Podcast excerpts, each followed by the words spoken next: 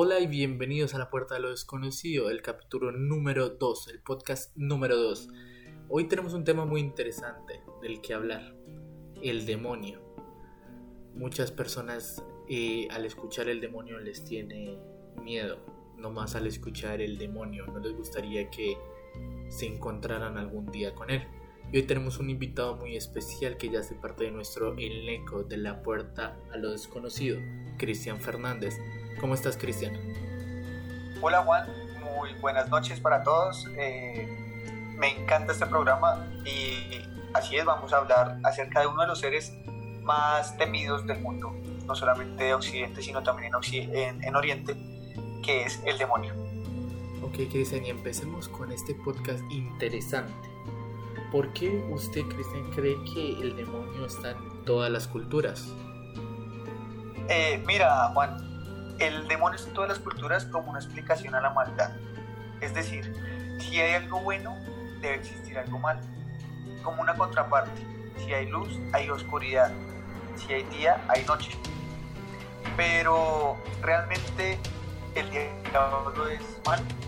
Mira que te va a comentar acerca de dos orígenes del demonio. El primero en el que se ve como el peor ser del mundo, en otro en el que no lo es tanto. La primera es, ¿qué era el hijo preferido de Dios? Un ángel, el ángel más hermoso. Pero al ver que Dios, eh, en su infinita gracia, creó al hombre y quedó fascinado con su, creación, el ángel sintió celos y decidió rebelarse. Pero no solamente él, sino una legión completa de demonios. Y decidió atormentar al humano durante toda la eternidad. Y la siguiente eh, es una creencia que dice que, al igual que la primera, Lucifer, el demonio más hermoso de todos los ángeles, el hijo preferido de Dios, quiso acompañar a Dios durante toda la eternidad en su agonía. ¿Por qué? Porque Dios nos dio libre albedrío, es decir, que pudiéramos escoger, por lo cual vamos a ver siempre personas buenas y malas, y el demonio es el encargado de cuidar las puertas del infierno la tarea más difícil, el hijo preferido siempre llevando la, apuestas que lo más complicado. Pero hay algo interesante en esto. A la madre de los demonios, no sé si lo habías escuchado alguna vez. No, no, la verdad no, no lo había escuchado. Cuéntame más sobre la mamá de los demonios. Así es, eh, podemos ver, hay una historia, eh, un mito, una leyenda, que inclusive está en la Biblia, todos creen que Eva fue la primera mujer de Adán, pero no es así, fue el, según muchas culturas antiguas. Y podemos, eh, hay una pequeña introducción, una pequeña pista en la Biblia. Quiero que lo busquen. Génesis 1.27. Dice que el hombre creó al, al hombre y a la mujer al mismo tiempo. Es una pequeña pista que nos ha dejado la Biblia. En, en diferentes culturas nombran a, Lilith, la primera mujer de Adán. Eh, esta mujer eh, se creó al mismo tiempo que él del barro, por lo cual estaban en la misma posición, pero ella no quería ser sometida ante, Adán, así que se rebeló y le pidió a Dios que, que tratara de que no fuera inferior, pero no fue así, Adán quiso ser siempre superior, siempre eh, someter a Lilith, así que ella se rebeló ante Dios y ante Adán. Así que Dios no tuvo más remedio que expulsarla del, del paraíso. Ella, esta mujer cayó en el mar muerto y allí empezó a copular con todos los demonios que había, por lo cual empezó a crear mucho más demonios y por esto se llama la madre de los demonios. Pero no solamente podemos encontrar demonios en la cultura occidental, sino también en otros muchas miles de, culturas. Cuéntanos más acerca de esto, Juan. Claro, existen eh, los jeans o los genios, como otras personas pueden eh, conocerlos, que fueron creados 2000 años antes que Adán y Eva. Pero su raza no llegará a ver el final de los tiempos, aunque puedan redimirse como los humanos. Eh, hay una teoría que dice que el Islam cree que los jinns o los genios pueden casarse y tener descendencia incluso en la época medieval, el derecho islámico reguló el matrimonio, las herencias y las descendencias debido a la unión de humanos y los jeans o los genios. Y de hecho se pensaba que la reina de Saba, famosa por sus riquezas, era una gina. Y los jeans o los genios son invisibles para los humanos, aunque son capaces de hacerse ver y pueden poseer a personas, imitar su forma para suplantarlos o, forma, y, o pueden convertirse en animales. Y son utilizados para la magia negra y la magia blanca. Oye, qué, interesante. Es decir, que los jinn para esa cultura son los demonios que están para nuestras religiones. Exacto. Es muy interesante. Y bueno, Cristian, cuéntame, cuéntame acerca de, de los pactos. Bien, es muy interesante ver cómo el demonio es creado también como una forma de, de tentación, ¿sí? En las religiones dicen que tenemos, debemos tener cuidado porque un demonio nos puede tentar, ofrecernos algo a cambio de nuestra alma. Te voy a contar dos historias muy interesantes acerca de, pactos con el diablo. Por ejemplo, un, monje benedicto en el siglo VIII fue condenado a muerte porque fue pecador. Imagínate, antes las religiones eran mucho más, más estrictas y lo condenaron a muerte. Pero él eh, fue un poco más sabio y les ofreció un trato a sus captores, que eran los mismos monjes, y les dijo, si yo soy capaz de escribir toda la Biblia en una sola noche, ustedes me perdonarán mi vida. Como el resto de los monjes lo vieron completamente imposible, decidieron aceptar su trato. Así que él empezó a escribir, empezó a escribir y empezó a escribir.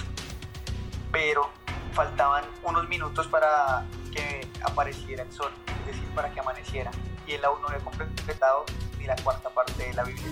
Así que decidió hacer un pacto con el demonio. Lo invocó aquella noche y le dijo que si podía escribir toda la Biblia eh, en los minutos que le quedaban, su alma sería para él. Y así fue. El demonio tomó su puño y su letra y escribió la Biblia. Pero no solo, no es cualquier Biblia. Creó el Codex Gigas, lo pueden buscar. Es la Biblia más grande que existe en el mundo. En este momento se encuentra en Europa y trae absolutamente todos los fascículos, versículos de la Biblia y otros más. Tiene incluso ilustraciones del demonio. Wow. Y, te, tengo, te tengo una historia fascinante y es acerca de un violinista. Se dice que los, muchos músicos han tratado de hacer pactos con el diablo para que les dé fortuna, para que les dé conocimientos. Este violinista decidió hacer un pacto con el diablo para ser famoso y que el diablo lo inspirara, por decirlo de, alguna manera. Y es el gran conocido como Tartini, Giuseppe Tartini. Eh, él escribía un diario y en el diario dice textualmente, una noche en el año 1713 soñé que había hecho un pacto con el demonio en cambio de mi alma. Todo salió como yo deseaba. Nuevo sirviente anticipó todos mis deseos. Entre otras cosas, le di mi violín para ver si podía tocar. Cuán grande fue mi asombro al oír la sonata más maravillosa y tan hermosa jamás interpretada. Como nunca había pensado en, en mis años ni en mis sueños. Me sentí extasiado, transportado, encantado. Mi respiración falló y desperté. Inmediatamente tomé mi violín con el fin de retener al menos una parte la impresión de mi sueño. En pan, la música que se oyó en ese momento que compuse es sin duda la mejor que he escrito y toda la vida la llamaré el trino del diablo.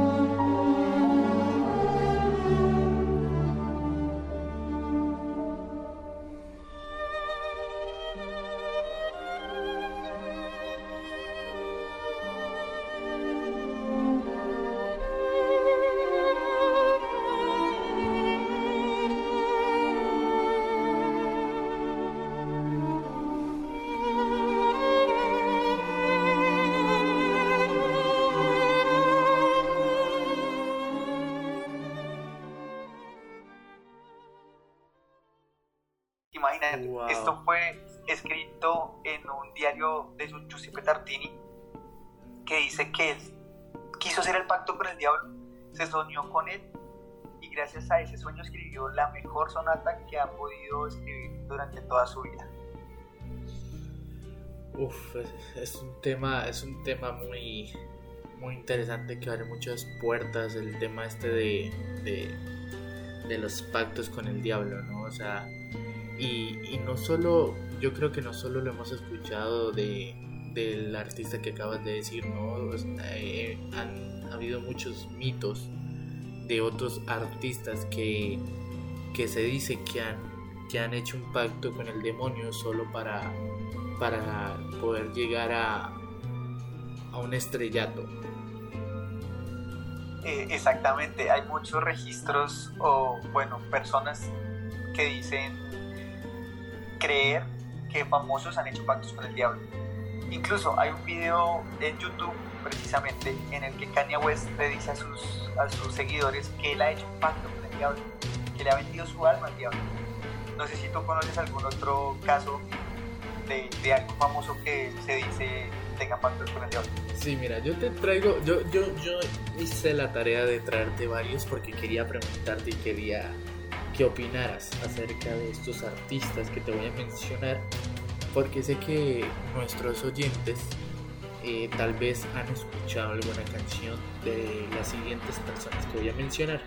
Empecemos con Rihanna. Rihanna en el año 2009 presentó su disco Relate R, a raíz de la cual empezaron los rumores sobre su actitud y ciertos comportamientos. En una entrevista le preguntaron la razón por la cual por la cual se tapó el ojo en la portada de su disco y ella admitió entre burlas que es una esclava de Satanás.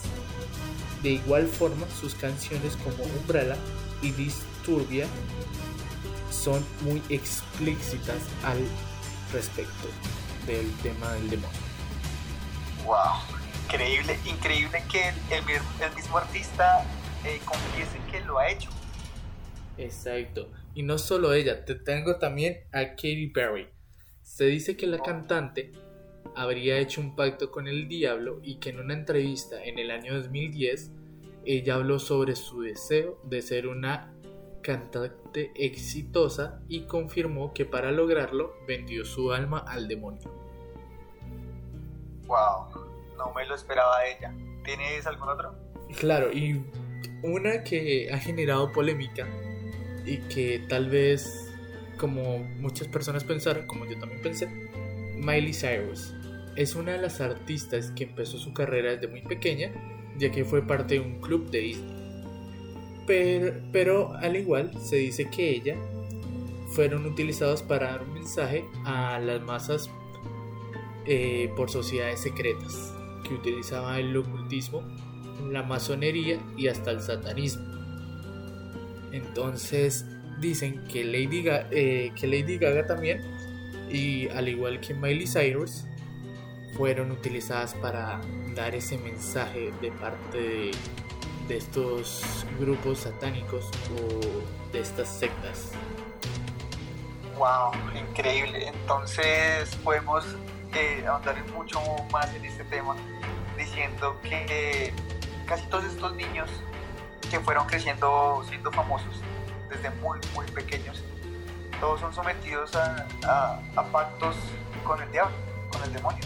Exacto, o sea, imagínate llegar al punto de poder, de, de tener que venderle tu alma al diablo para poder llegar a ser alguien, o sea, ser alguien conocido en el mundo artístico. Alguien famoso, claro. Pero sabes, otro punto interesante, no solamente los pactos, hay veces he escuchado que el demonio no se presenta con fines benévolos como para entregarte algo, sino simplemente posee a la persona.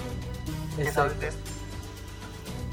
Eh, hablando de, posesiones, como lo me acabas de preguntar, te tengo una posesión de hace unos años que se hizo muy famosa y que inspiró una película que también los oyentes que escuchan esto y hasta tú, tú Cristian, has visto esta película del exorcismo de Emily Rose. Pues esta Eh, persona... No la he visto, no la he visto, pero cuéntame más. Pues Sí. mira, esta historia es inspirada en la historia de Annalise Michael. Era una muchacha que fue que era alemana y católica y fue sometida a un exorcismo en 1975 y que murió al año siguiente tras negarse a continuar con el tratamiento médico y psiquiátrico que le habían encomendado durante los siete años anteriores a su fallecimiento.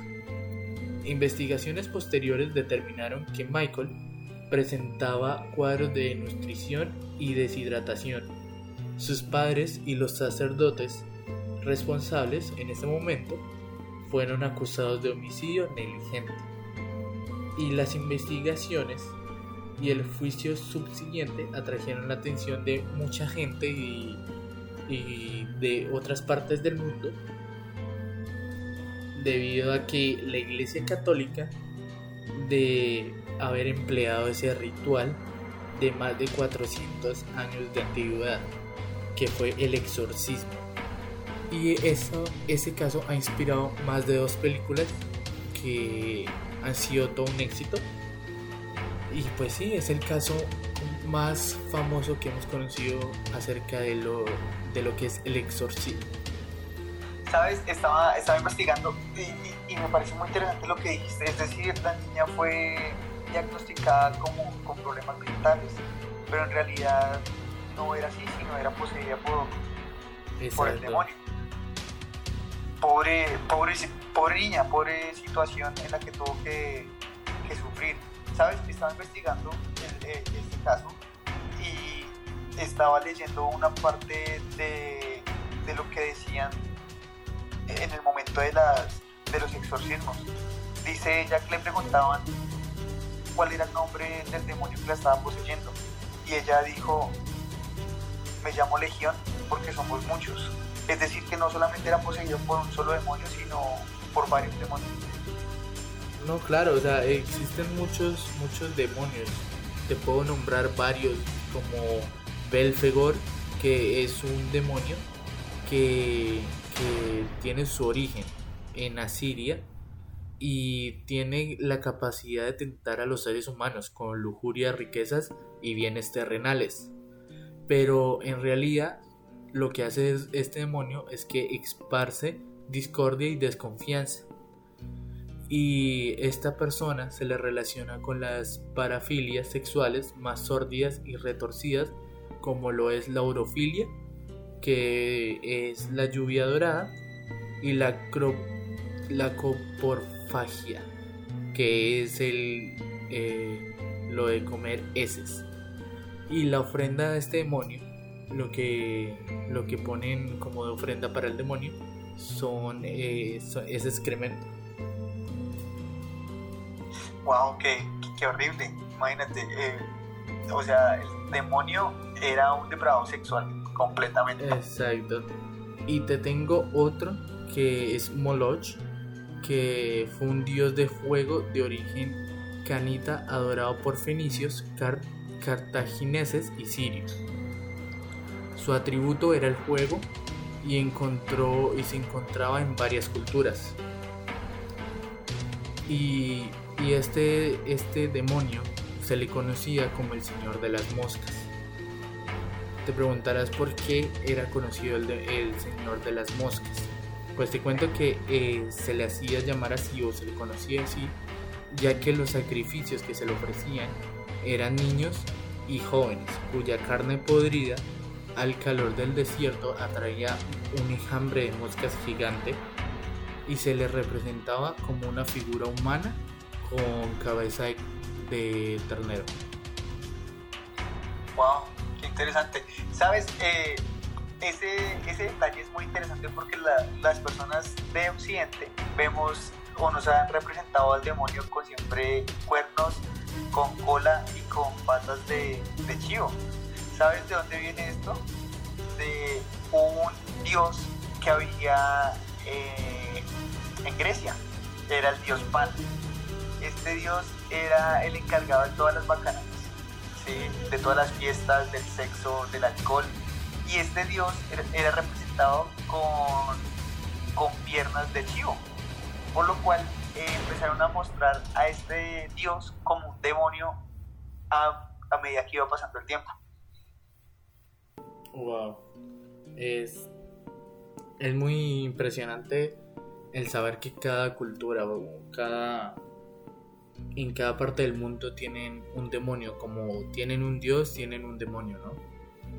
Así es, incluso eh, en el Corán también hay oraciones para expulsar el demonio, así como eh, el cristianismo tiene sus propias oraciones para expulsarlos. Incluso hay zonas de Centroamérica, por ejemplo en Guatemala, eh, en la que los chamanes son los encargados de expulsar los malos espíritus que poseen a las personas. Wow, es, muy muy interesante el tema este del demonio y, se los traíamos a ustedes porque podríamos pasar horas hablando de este tema ya que abre muchas puertas, ¿no? Y, y podríamos básicamente seguir hablando y hablando, pero Cristian, se nos acaba el tiempo en este programa y te queremos dar las gracias por habernos traído esta información acerca del demonio y te esperamos en otros capítulos.